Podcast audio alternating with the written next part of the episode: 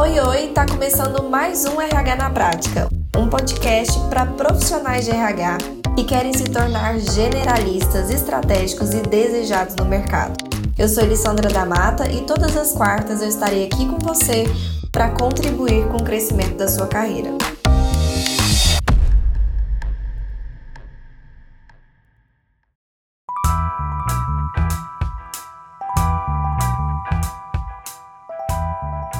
Sejam todos muito bem-vindos e bem-vindas. E hoje, especificamente, nós vamos falar sobre a avaliação de desempenho da GPC. GPC, que é o apelido carinhoso aí da gestão por competências. Então, como é a avaliação de desempenho, Elis? Na gestão por competências. Como é que eu uso as competências na avaliação de desempenho dos colaboradores? É o que nós vamos ver aqui hoje, tudo bem?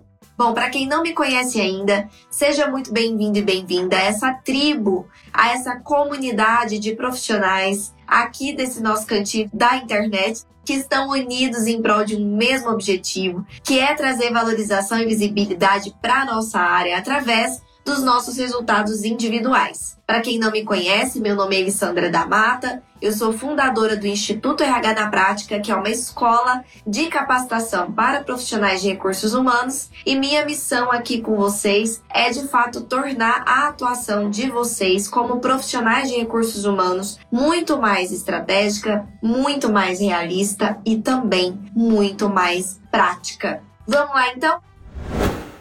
Então, falando de avaliação de desempenho, acho que o objetivo principal de trazer esses assuntos mais técnicos para vocês aqui durante o aquecimento é o seguinte: não, obviamente que não é possível eu ensinar vocês a implantar tudo isso do absoluto zero, até porque vocês nem entendem ainda é, as bases né, da gestão por competências que vocês só vão ver lá no mini curso, né? Então, a ideia desse aquecimento, de trazer esses, esses assuntos mais técnicos para o nosso aquecimento, é de fato vocês conseguirem enxergar que existe uma forma certa de se fazer, que existe uma forma melhor de se fazer, como é essa forma melhor, aonde que as competências vão ali e o que, que elas mudam no final das contas vou ser redundante, né? A ideia é comprar a ideia. Então, sim, a ideia é que vocês comprem essa ideia, comprem esse conceito, entendam a importância da utilização desse conceito, dessa metodologia de gestão para a atuação de vocês e o que, que isso melhora na nossa atuação de fato de cada um dos subsistemas. E agora a gente vai falar sobre avaliação de desempenho. E eu quero começar dizendo aqui para vocês que quando naturalmente, tá? Naturalmente, quando a gente fala abertamente que, olha, vamos implantar um processo de avaliação de desempenho aqui dentro da empresa. Quando isso é comunicado, quando isso está claro para os colaboradores, é muito natural, independentemente do tipo de avaliação que você vai fazer, que tipo de método você vai utilizar, os colaboradores eles nem entendem muito sobre isso. Então, o simples fato de você dizer avaliação de desempenho já é natural que cause algumas inseguranças e algumas dúvidas nos colaboradores, principalmente quando nós estamos falando de implantar um processo de avaliação de desempenho em uma empresa que até aquele momento não tinha um processo tão redondinho assim, não tinha uma coisa que funcionava tão bem assim, e aí os colaboradores já estão até meio que escaldados, né? Mas é obviamente que surgem algumas dúvidas aqui voltados a eu ser avaliado. Quando eu penso que eu vou me colocar num papel, numa posição de ser avaliado, eu tenho algumas questões, eu tenho algumas dúvidas que são até válidas, né? São válidas. Como, por exemplo, quais vão ser os critérios que eu vou ser avaliado? Acho que é uma das primeiras coisas que surge na cabeça do colaborador. Ok, tá, avaliação de desempenho, vou ser avaliado no que que eu vou ser avaliado? Pelo amor de Deus, quais vão ser os critérios? Porque aqui eu já estou em dúvida do seguinte: será que esses critérios vão ser justos? Será que vão ser critérios que realmente têm a ver com o meu cargo e com o que eu tenho que entregar ou vão me avaliar umas coisas nada a ver? Que não tem nada a ver com o que eu preciso entregar e eu vou acabar sendo mal avaliado e nem era importante isso aí que estão sendo avaliado. Ou ainda, eu penso o seguinte: será que eu vou ser avaliado em algum critério que não alinharam comigo anteriormente? Será que eu não sei sobre alguma coisa que eu vou ser avaliado e, e aí eu não coloquei energia nisso, eu não me dediquei a isso porque eu não sabia que eu ia ser avaliado nisso? Então, quais vão ser os critérios? Acho que é uma das primeiras dúvidas que surgem e, e é uma dúvida válida, né? É uma dúvida completamente válida, porque eu fico com medo literalmente com medo de ser mal avaliado em alguma coisa que eu não sei o que vai ser, ok? Outra dúvida que surge naturalmente na mente ali, na, enfim, do nosso colaborador é: será que vai ser justo? Será que vai ser imparcial? Será que realmente o meu líder, que é mais esquentadinho, que é mais criterioso, ele vai avaliar do mesmo jeito que o outro líder, que é mais amigãozão, que passa mais a mão na cabeça dos colaboradores da sua equipe, que gosta mais de agradar, que não gosta de dar um feedback negativo? Será que vai ser igual? Será que vai ser justo? Será que vai ser imparcial? Não vai contar a subjetividade do líder, a parcialidade do líder de gostar mais de uns colaboradores do que dos outros, de uns serem parentes, por exemplo? Então eu também fico com essa dúvida. Será que vai ser justo? Será que a subjetividade do meu líder vai ser colocada em xeque? Será que o humor do meu líder do dia vai atrapalhar? E aí surgem as derivações dessas dúvidas. Vai privilegiar algumas pessoas que o líder tem mais afinidade? Será que vai levar em conta somente os últimos erros que eu cometi ou vão lembrar também das minhas qualidades? Porque quando a gente pensa em avaliação, a primeira coisa que a gente pensa são nos erros. A gente pensa numa avaliação mais punitiva. A gente já pensa que então vão procurar e olhar nossos erros para nos punir de alguma forma. Mas é uma dúvida válida. Porque o ser humano, de uma forma geral, tende a se lembrar mais do que não vai bem do que o que vai bem. Então, será que meu líder vai lembrar também das coisas legais que eu fiz, das coisas certas que eu fiz nos últimos meses, ou só vai lembrar dos últimos erros? Meu gestor vai avaliar melhor os amigos ou parentes? Será que a avaliação vai ser de acordo com o humor dele? Tudo isso que a gente falou aqui. E bom, é natural que isso aconteça. E obviamente que a gente tem que lidar com isso a gente tem que comunicar com esse colaborador de forma que ele entenda o benefício para ele. Só que eu só posso comunicar para o colaborador o benefício que vai ter para ele se de fato vai existir benefício para ele. Então, essas dúvidas que o colaborador tem, eu preciso ter certeza que elas não são reais, que esses medos não vão se tornar realidade. Porque se eu tenho a mínima dúvida que o meu processo de avaliação vai gerar algum tipo dessas questões aqui que o meu colaborador tem receio, então eu já tenho que pensar que esse processo de avaliação não está pronto para ser implantado ok?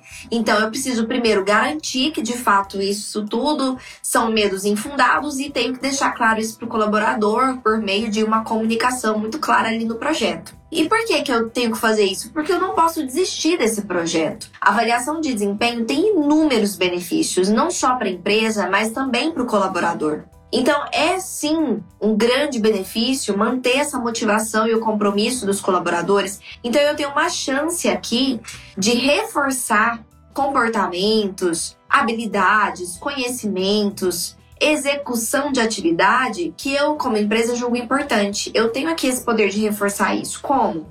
Deixando claro para o colaborador que ele vai ser avaliado naquilo, alinhando isso com ele com antecedência, dizendo qual é a expectativa da empresa. E então, assim, eu consigo direcionar muito melhor esse colaborador para o que eu desejo como empresa. Isso é bom para o colaborador também, não se engane. Por que, que isso é bom para o colaborador, Elis? Imagina você entrar numa empresa e você ficar totalmente perdido do que a empresa espera de você. Constantemente você fica ali pedindo um feedback para o seu líder, se você está indo bem, se está tudo correndo bem, se você está fazendo aquilo corretamente porque você quer fazer bem feito, você quer fazer direito, você se importa de de fato estar tá fazendo um trabalho que faz sentido. E se esse feedback não acontece, e se não é alinhado com você anteriormente, o que que você deve fazer? Como você deve fazer? Por que que você deve fazer aquilo? Quando você deve fazer aquilo? E por que que aquilo é importante para a empresa? Você fica perdido. Você vai fazendo o que você acha que deve ser feito, colocando energia no que você acha que é importante, mas nada foi alinhado com você anteriormente. Então você chega num processo até de ansiedade, né? De será que eu tô fazendo mesmo o que tem que ser feito, bem feito, do jeito que a empresa quer? Será que eu tô agradando? Agora, quando isso é alinhado anteriormente, quando isso é especificado, quando isso é deixado com clareza, quando isso é alinhado, quando isso é de fato deixado bem organizado, isso é ótimo para o colaborador também, porque ele passa a ter essa consciência ah, bacana. Eu sei o que a empresa espera de mim, eu sei onde eu vou colocar minha energia, entende? E eu vou receber esses feedbacks também constantes no processo de avaliação. E isso é bacana para mim porque eu tenho como crescer, melhorar, né? Então é bom para ambos os lados. melhorar o desempenho. Então, o principal motivo da avaliação de desempenho não é punitiva, pelo contrário, ela é de desenvolvimento, é uma intenção de desenvolvimento. E é importante deixar claro isso para o colaborador. A ideia não é punir os erros, a ideia é identificar esses erros, saber da onde esses erros estão vindo, por que, que eles estão acontecendo e juntos, como equipe, líder e liderado, trabalharmos para esses erros não acontecerem mais. Então é um desenvolvimento, é um olhar de melhoria contínua. Então, entendimento de por que, que você está errando isso, fulano? É falta de algum conhecimento técnico? Será que eu não te ensinei direito? É falta de alguma ferramenta? E aí é entendido, ah, é falta de algum apoio da empresa, de alguma ferramenta, de algum treinamento que o líder precisava ter acompanhado mais de perto, então vamos fazer isso. É falta de algum desempenho, mesmo de um conhecimento técnico, então vamos ver como a gente pode te ajudar. Vamos pensar num curso de capacitação, vamos pensar num treinamento. Ah, é falta de alguma competência comportamental? Então vamos pensar em como desenvolver essa competência comportamental, como deixar essa essa questão mais vigilante, mais consciente no, nos próximos meses, para que a gente volte a reavaliar isso depois. Então, é de fato uma ideia, um viés de melhoria, de desenvolvimento, de desempenho daquela pessoa, daquele colaborador. Se ele também encara dessa forma, o processo ele é muito melhor para ambos os lados, porque eu sento naquele momento de ser avaliado sem aquela pressão da punição. Pelo contrário, eu sinto que é um momento de crescimento. Eu sinto que é um momento onde eu vou poder então reavaliar, fazer uma autoanálise, fazer uma autocrítica, avaliar o que eu estou fazendo e melhorar aquilo que eu estou fazendo. Em prol, inclusive, de um crescimento dentro da empresa. Lembra que a gente falou na live do plano de cargos e salários? Que um dos critérios de crescimento, de promoção e de progressão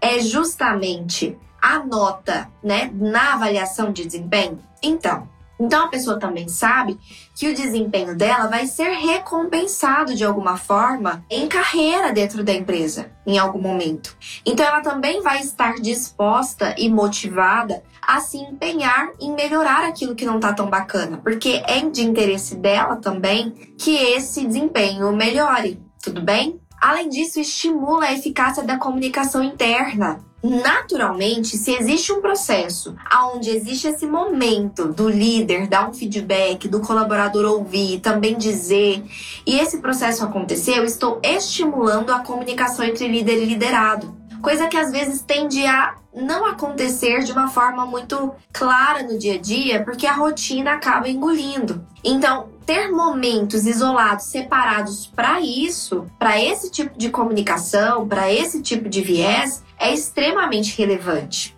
Porque eu estou incitando, motivando que essa comunicação ela continue acontecendo. Porque daí eles acabam se acostumando a conversar entre eles, a dar esses feedbacks mais constantes, mais imediatos, a não esperar o próximo ciclo de avaliação para falar alguma coisa, eu já falo logo que a coisa acontece. E essa comunicação passa a ser muito mais fluida. Além disso, eu identifico necessidade de treinamento, claro, porque se eu tenho ali quais são os gaps que aqueles colaboradores precisam melhorar, em questões técnicas e comportamentais, eu consigo mapear muito melhor quais são os meus treinamentos técnicos e comportamentais que precisam acontecer para desenvolver aqueles pontos. Eu consigo ter o histórico, inclusive, de desenvolvimento desses colaboradores, um histórico a longo prazo. Se a pessoa ela fica ali quatro anos sendo avaliada todo ano, eu tenho esse histórico de desenvolvimento dessa pessoa. Vamos supor que naquele ano a pessoa não foi tão bem na avaliação de desempenho. Eu vou pegar então o histórico dela e entender, olha, mas isso aqui ela tá vindo bem. Por que será que ela piorou nisso esse ano? Porque óbvio que ela tem essa habilidade, ela tem essa competência, senão ela não teria ido bem nisso antes. O que, será que aconteceu agora? Ou então o contrário, nossa, essa pessoa vinha muito mal nisso esse ano ela melhorou, olha que legal, tá desenvolvendo nesse ponto. Ah, olha só, a pessoa ela vinha meio que piorando nesse ponto e agora ela melhorou. Vamos entender o que, que foi? Foi algum plano de ação específico? Enfim, eu tenho esse histórico de desenvolvimento. E isso é muito bacana, né? Porque eu consigo avaliar, entender o que está acontecendo na trajetória dessa pessoa e como eu, como RH e como empresa, eu posso continuar sendo um instrumento para que essa pessoa continue melhorando, tá? E quais são os maiores erros, então, que nós, como profissionais de RH e, enfim, como empresa, nós tendemos a cometer quando a gente decide, então, fazer um processo de avaliação de desempenho? Existem alguns erros, tá, que são cometidos num processo de avaliação de desempenho quando a empresa decide implantar. Primeiro erro é usar o mesmo formulário para vários cargos.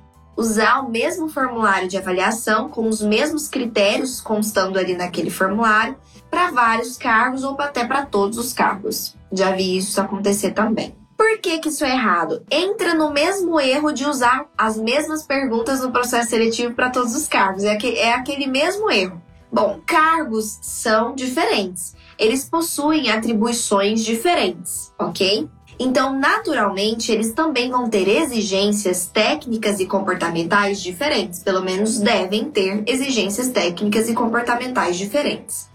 Se realmente eu tenho exigências técnicas e comportamentais diferentes, como que eu vou avaliar eles sob o mesmo critério? Como é que eu vou avaliar um alguém, um vendedor, nos mesmos critérios de uma recepcionista, de um recepcionista? Como é que eu vou avaliar um RH nos mesmos critérios do financeiro? Como é que eu vou avaliar um gerente comercial nos mesmos critérios de um gerente contábil? São critérios e devem ser critérios completamente diferentes, ou pelo menos diferentes. Porque são atividades diferentes, cargos diferentes, atribuições diferentes, responsabilidades diferentes. E, obviamente, o que vai ser exigido de comportamento para que aquelas atividades sejam executadas da forma que a empresa espera vai ser diferente. E o que vai ser exigido de técnica para executar aquelas atividades conforme a empresa espera também vão ser diferentes. Então, no final das contas, eu vou ter sim se eu fizer aqui um processo bem feito, eu vou ter mapeado isso em cima dos cargos, e eu vou ter um formulário diferente para cada cargo. Critérios diferentes para cada cargo. Não estou falando para cada colaborador, estou falando para cada cargo, que às vezes você tem mais de um colaborador ocupando o mesmo cargo. Então, por exemplo, um cargo de vendedor, às vezes você vai ter 10 vendedores. Esses 10 vendedores vão ser avaliados sob os mesmos critérios, porque eles ocupam o mesmo cargo tudo bem? Agora, eles não vão ser avaliados sob os mesmos critérios do que a recepção, do que o RH, porque não tem os mesmos critérios, não são os mesmos cargos. Inclusive, dentro de uma mesma área, um gerente de RH não vai ser avaliado sob os mesmos critérios de um analista de RH, que não vai ser avaliado sob os mesmos critérios de um estagiário de RH. Entendem a diferença aqui? Porque são cargos diferentes e que vão ter atribuições diferentes. Pode ser que tenha algumas coisas parecidas, algumas competências iguais ali no meio? Pode ser, pode acontecer, mas vai ser coincidência. No mapeamento, você vai estar olhando para aquele cargo, ok? Além disso, copiar modelos prontos, que aí já entra basicamente nesse mesmo erro, né? Se eu não posso ter o mesmo formulário para todos os cargos, porque são cargos diferentes, imagina só eu pegar um formulário pronto de outra empresa, que obviamente não são dos mesmos cargos, assim, não é da mesma empresa, então, mesmo sendo o mesmo cargo, não é o mesmo cargo. Como assim, Elis? Mesmo eu pegando um formulário pronto de um analista de RH de uma outra empresa que um colega meu me manda, e aí eu pego e falo assim: não, eu vou implantar no meu analista de RH. Então, é o mesmo cargo. Na verdade, não é, né? Não é o mesmo cargo. 100% o mesmo cargo não é. Porque pode ser a mesma nomenclatura de cargo, mas as mesmas atividades é muito difícil. Normalmente, de uma empresa para outra, existem mudanças não só nas atividades em si, mas no como essas atividades são executadas, em quais são as técnicas utilizadas para aquela atividade ser executada, periodicidade daquela atividade, do porquê que aquela atividade é importante dentro daquela empresa. Às vezes tá alguma atividade relevante de lá não está aqui, vice-versa. Então, né, é muitíssimo importante a gente mapear em cima dos cargos da nossa empresa, em cima da realidade daquele cargo dentro daquele ambiente organizacional, porque isso muda de empresa para empresa. Então, pegar um formulário pronto também não funciona. O famoso Google, né? Lembra que eu falei da nossa primeira live? Da live de por que dominar a gestão por competências para alavancar minha carreira? Então, a gente falou sobre os profissionais replicadores, né? E uma das características do profissional replicador é exatamente eu jogar no Google, o famoso Google, formulário de avaliação de desempenho. E aí vai surgir ali alguns artigos, alguns sites que vão ter lá formulários já prontinhos com alguns critérios já de avaliação. Você baixa e aplica. Completamente errado e assim, chance máxima de você não ter resultado. Primeiro que você já entendeu que você precisa mapear em cima do cargo real. E segundo, você já entendeu que não dá para ser os mesmos critérios para todos os cargos. Quanto mais um algo pronto que você não sabe nem de onde veio. Qual foi a metodologia usada para criar aqueles critérios? Qual foi a técnica? De onde vieram aqueles critérios? Do porquê aqueles critérios estão ali? Qual é a relevância deles e se tem relevância para dentro da minha empresa? Então eu não posso fazer isso. Eu tenho que mapear em cima da minha empresa mesmo. Tudo bem?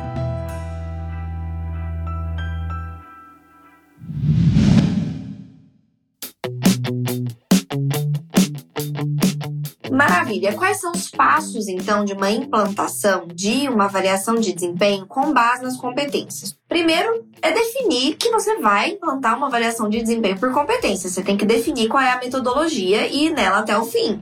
E não significa que você, é, escolhendo, por exemplo, a avaliação de desempenho por competências, você não possa aplicar ela 90 graus, 180 graus, 360 graus, avaliação direta com autoavaliação, formas de aplicação. Então você vai continuar tendo essa flexibilidade de que formato de aplicação você quer utilizar. O que muda aqui na técnica da gestão por competências são os critérios que vão estar no seu formulário. Mas você pode continuar e deve continuar, inclusive, fazendo a escolha estratégica de qual é a forma de aplicação. Sempre, sempre sugerido por mim começar por uma avaliação direta, né, que é a de 90 graus, mais autoavaliação, e depois passar para 180 e depois para 360, conforme irá acontecendo naturalmente um amadurecimento dentro da empresa com relação à avaliação de desempenho. Começar pelo 360 também é como se fosse um suicídio da avaliação, porque é muito complicado você começar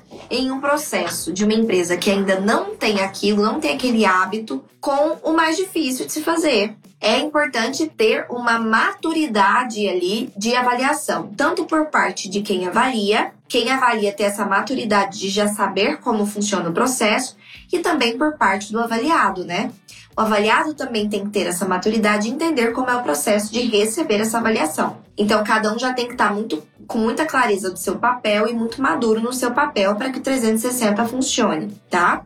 Então, segundo passo, depois de definido então que você vai aplicar a gestão por competências, é a confecção da ferramenta. Então, você vai confeccionar ali a ferramenta de avaliação. O que, que precisa constar ali na sua ferramenta de avaliação? Nós já sabemos que tem que constar as competências técnicas e comportamentais mapeadas daquele cargo. Acho que isso já ficou claro para vocês. Mas tem algumas coisinhas a mais aí que precisam constar na sua avaliação de desempenho por competências. Uma delas são os indicadores das competências. Então vocês vão aprender mais sobre indicadores, entender melhor sobre indicadores no mini curso Gestão por Competências. Mas já deixando claro aqui para vocês o que é um indicador, é, vai ser redundante, né? Mas é literalmente algo que indica algo. Então, um indicador de uma competência são coisas que indicam para mim que aquela competência de fato existe ou não naquele colaborador.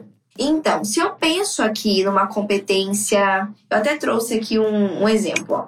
Se eu penso na competência organização, Organização por si só, se eu só solto lá no meu, no meu formulário organização, isso fica subjetivo. Lembra que a gente está fugindo da subjetividade? E isso fica subjetivo, porque organização para mim é uma coisa, organização para você pode ser outra. Então, organização para mim, por exemplo, é a pessoa organizar a mesa dela toda limpinha, uma pessoa organizar o espaço físico. Organização para outra pessoa já pode ser, por exemplo, organização das ideias, planejamento para poder executar uma atividade. Então, para cada um interpreta de uma forma. Para que a gente não tenha isso, é onde entram os indicadores e os conceitos das competências. O conceito da competência já vem para igualar essa ideia do que é a competência naquele caso. Então, o que é a organização? A capacidade de blá blá blá blá blá blá. Já fica claro o que é que a empresa está querendo dizer com organização naquele momento. E aí já fica nivelado essa questão do que é. E aí a gente precisa aprofundar ainda mais nisso em como eu avalio isso no meu colaborador. Como saber se o colaborador tem ou não tem. E aí é que entram os indicadores. Então eu vou deixar a minha avaliação muito, muito, muito objetiva. Ela vai ter as competências técnicas e comportamentais do cargo, os indicadores das competências, os conceitos das competências. Ah, então, exemplo de indicador de organização, por exemplo, vai ter lá para o líder. Olha, líder, basicamente isso. Organização.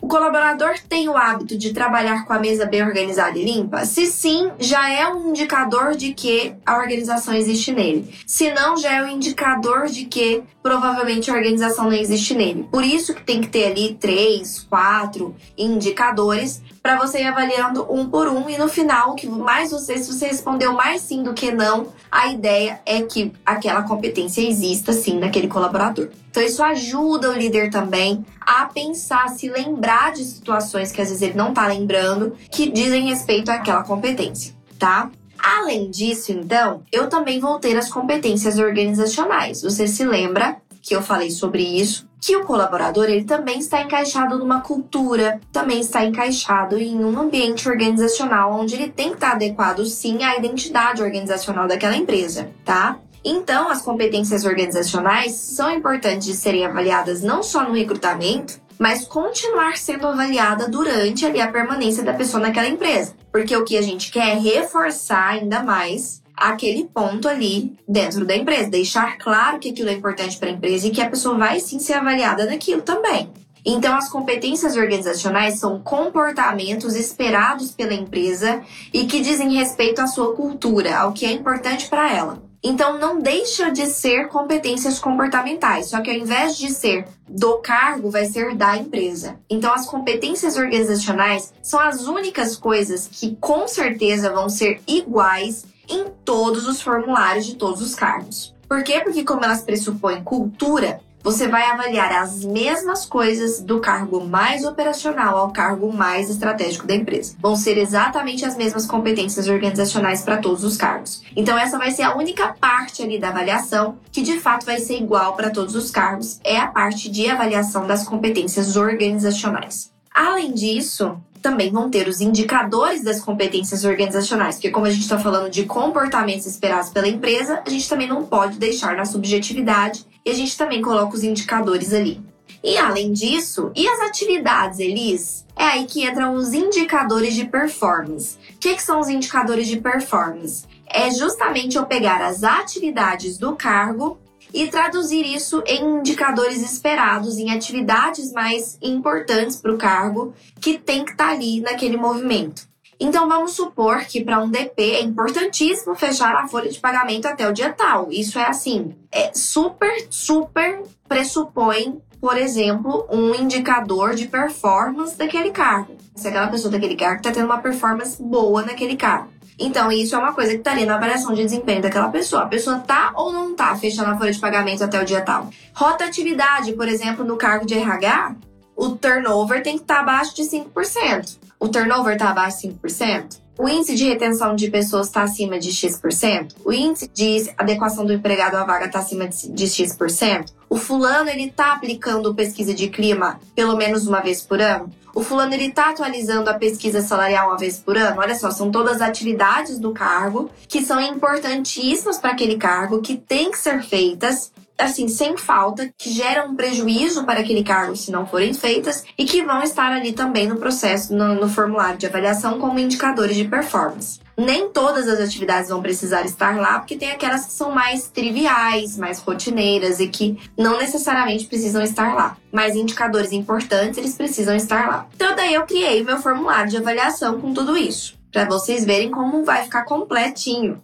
E aí a gente passa para a parte de treinamento. É o momento então de treinar essa empresa, esses líderes, esses colaboradores, de como vai funcionar esse processo. Não dá para simplesmente cair do céu como uma bomba no colo deles, que agora vai ter avaliação e é assim o formulário e vamos lá fazer. Então, primeiro precisa haver um momento de uma fase de informação. Então, passar essa informação tanto para o líder como para o liderado, para os colaboradores, de qual vai ser a importância daquele processo para eles, por que, que isso vai ser relevante para a empresa, como é que aquilo vai acontecer, informação, para que eles comprem a ideia. Depois a gente tem essa dentro dessa fase da informação a conscientização e a sensibilização, que é justamente esse processo de deixar claro que aquilo vai ser bom para eles e fazer com que eles então sintam-se aptos e prontos a fazer aquilo acontecer. Depois a gente tem a fase de conhecimento da ferramenta. É o momento então de apresentar para essas pessoas a ferramenta que vai ser utilizada. Para o colaborador, alinhar com ele então aquela ferramenta. Olha, colaborador, esses vão ser os critérios que você vai ser avaliado dessa forma. Esses são os conhecimentos, as atitudes, as habilidades, os indicadores, tudo isso aqui é o que você vai ser avaliado, tudo bem? E aí a pessoa então vai estar alinhada. Ok, agora eu sei no que eu vou ser avaliado. E aí, alinhar com o líder também. O que, que ele vai avaliar cada um, como ele avalia, como é que ele escolhe a nota, como é que ele preenche, tudo isso. E por fim, a fase de execução do projeto. Também é considerado um treinamento. Por quê? Porque é indicado para você que o primeiro ciclo de avaliação de desempenho seja uma fase teste. É chamado assim, uma fase teste. O que, que seria essa fase teste? Não vai estar tá valendo, né? Como é igual quando a gente brincava quando criança e tinha o café com leite, né? Não vai estar tá valendo ainda aquele ciclo de avaliação. Não vai estar tá valendo nem para o plano de cargos e salários, nem para promoção, nem para progressão. Também não vai estar tá valendo como punição também não vai ficar no histórico de desenvolvimento daquela, daquele colaborador, não vai estar tá valendo ainda. Porque a ideia desse primeiro ciclo é entender se está tudo fluindo bem, se todo mundo entendeu, se todo mundo entendeu o seu papel, se vai acontecer ali alguma coisa ainda de alguém dar um grito, ó, oh, isso aqui eu não concordo, esse indicador aqui do, do é do meu cargo, do líder, ó, oh, ficou faltando isso aqui, e a gente ir ajeitando de ver se os líderes eles entenderam como dar o feedback certinho, se os colaboradores pegar o feedback dos colaboradores de como foi esse processo para eles, então ajeitar arestas, apertar parafusos, porque é claramente que um primeiro ciclo ele vai ser um ciclo de aprendizado, vai estar todo mundo aprendendo ainda como fazer aquilo. Então errinhos eles tendem a acontecer. E até para que a gente possa melhorar ainda mais o processo e para que eles se acostumem sem o medo, sem aquele medo de já estar tá valendo, entendeu? Então é isso. Primeira fase, o primeiro ciclo ainda é considerado um treinamento. E aí, a partir do segundo ciclo, é que de fato aquilo começa a valer, tudo bem? Pontos importantes aqui. A avaliação de desempenho ela tem que ser aplicada entre uma a duas vezes por ano, dependendo da estratégia da sua empresa. Mais do que duas não é indicado e menos do que uma também não tem que acontecer todo ano. E é importante que seja sempre em períodos iguais, né? Se você definiu que vai ser fim de ano, então que seja sempre fim de ano. Se você definiu que vai ser início de ano, que seja sempre início de ano. Se você definiu que vão ser duas vezes por ano ao final de cada semestre, então que continue assim, para que dê tempos certinhos entre esses ciclos, para que tenha mais informações levantadas para um próximo ciclo de avaliação. E para que as pessoas também já estejam conscientes de como aquilo vai acontecer. A avaliação de desempenho é base para outros subsistemas. Então, é base para o plano de cargos e salários, é base para o treinamento, porque é dali que a gente tira também necessidade de treinamento, tá? Lembrando que a avaliação não deve ser um processo engessado. A ideia é que a gente consiga colocar uma cultura de feedback ali dentro daquela empresa. Muito obrigada por terem ficado comigo aí. Um beijo no coração de vocês Tchau, tchau, gente!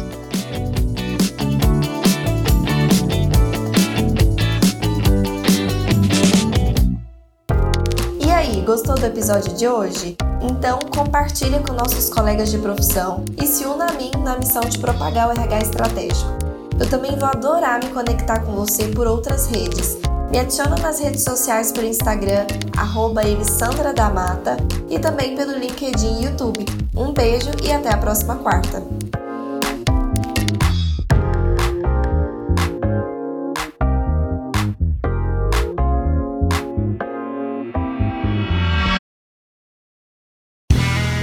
Este podcast foi editado por Play Áudios.